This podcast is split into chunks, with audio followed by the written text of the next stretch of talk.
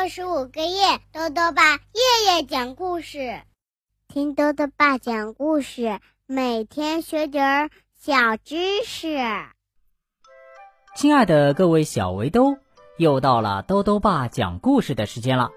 今天呢，豆豆爸要讲的故事是《懒惰先生》，作者呢是英国的哈格里维斯，任蓉蓉翻译，由人民邮电出版社出版。在这个世界上啊，有很多奇妙的先生和小姐。今天呢，我们要认识的这位啊，叫做懒惰先生。懒惰先生呢，实在是懒得要命。有一天呢，他遇到了一件奇怪的事情，是什么事情呢？一起来听故事吧。懒惰先生。懒惰先生住在困倦王国，这个地方一看就让人懒洋洋、昏昏欲睡。这里的鸟儿飞得特别慢，慢的有时会从天上掉下来。这里的草要很长时间才能长高，每年修剪一次就够了。就连这里的树也是懒洋洋的，一副。昏昏欲睡的样子。你知道在困倦王国，人们什么时候才起床吗？答案是，他们不是在早上起床，他们下午才起床。顺便说一句啊，困倦王国的钟上只有一二三四这四个数字，因为这里做每件事情都要花很长时间。因此，每天只有四个小时。在故事的开头，懒惰先生在床上睡得正香。在困倦王国，人们把睡得香叫做睡得慢。懒惰先生大部分时间都待在床上，床是他最喜欢的地方。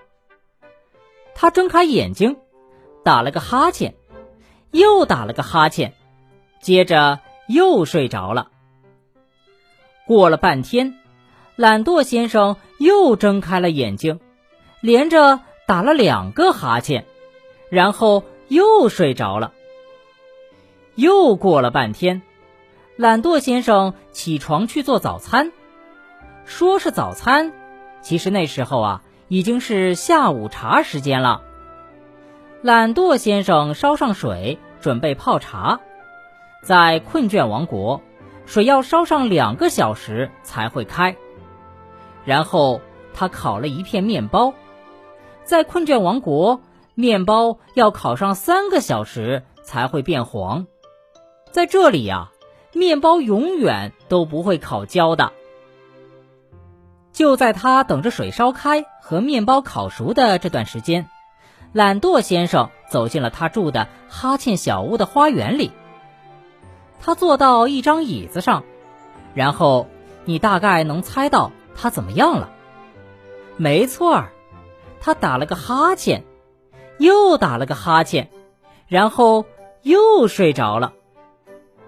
突然，懒惰先生从睡梦中跳了起来，这对懒惰先生来说并不多见。他突然惊醒，是因为听到了一个声音：“醒醒！”那个声音说：“醒醒，醒醒，醒醒！”有两个人站在他面前。我是忙碌先生，其中一个人说：“我是催促先生。”另一个人说：“快跟我走吧。”催促先生急忙说道：“我们不能让你整天睡觉。”忙碌先生补充说：“他使劲催促懒惰先生赶快站起来。”可你们到底是谁啊？懒惰先生问。我们是忙碌和催促，他们回答说。哦，懒惰先生说。现在就跟我们走。忙碌先生说。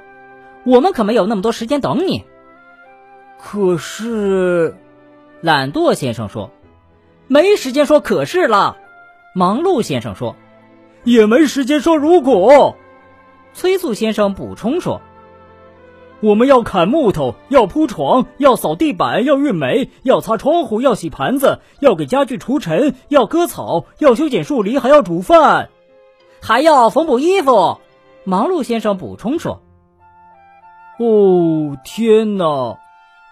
懒惰先生迷迷糊糊的叹了口气：“要扫木头，要运床，要割地板，要煮煤。”要铺窗户，要缝补盘子，要砍家具，要洗草，要给树篱除尘，要擦饭，要修剪衣服。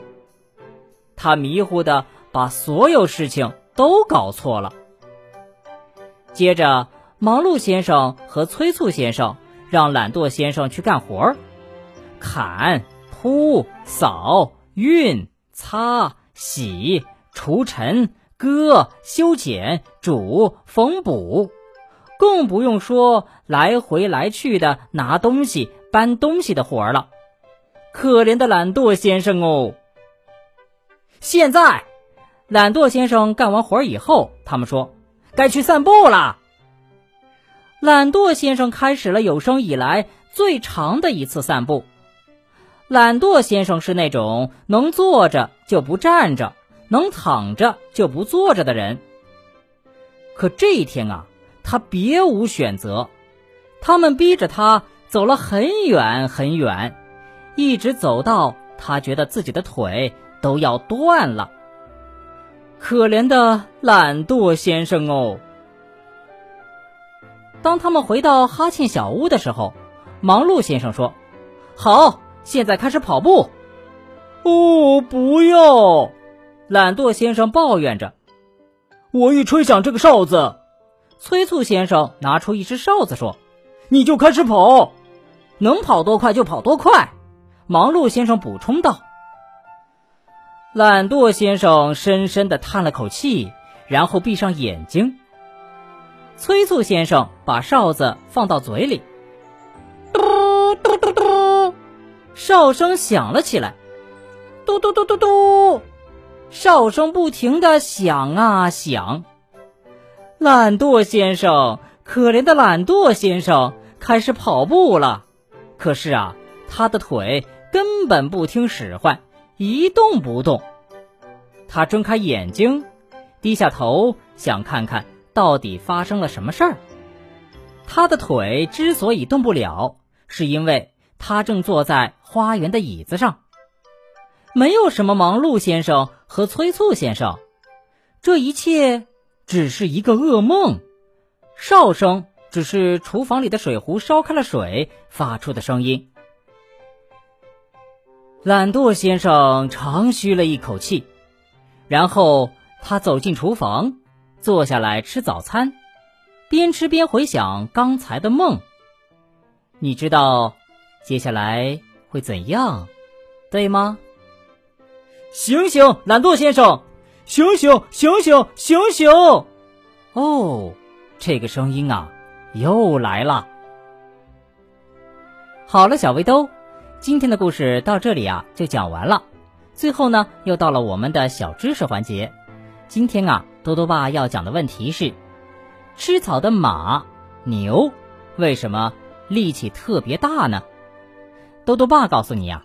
虽然马和牛都是草食动物，但是因为它们的体型远比人类大，所以啊，相应的力量也会大很多。小围兜们可能要问了：草又没有什么营养，怎么给马和牛长力气呢？其实啊，草里的营养物质并不少，只不过肉食动物没有办法完全吸收其中的养分，而马和牛等草食动物就不一样了。它们进化出了可以充分吸收草中营养的本领，所以呢，力气啊也就得到相应的增长了。兜兜爸还想问问小围兜，你有没有特别勤快的时候呢？如果想要告诉兜兜爸，就到微信里来留言吧。要记得兜兜爸的公众号哦，查询“兜兜爸讲故事”这六个字就能找到了。好了，我们明天再见。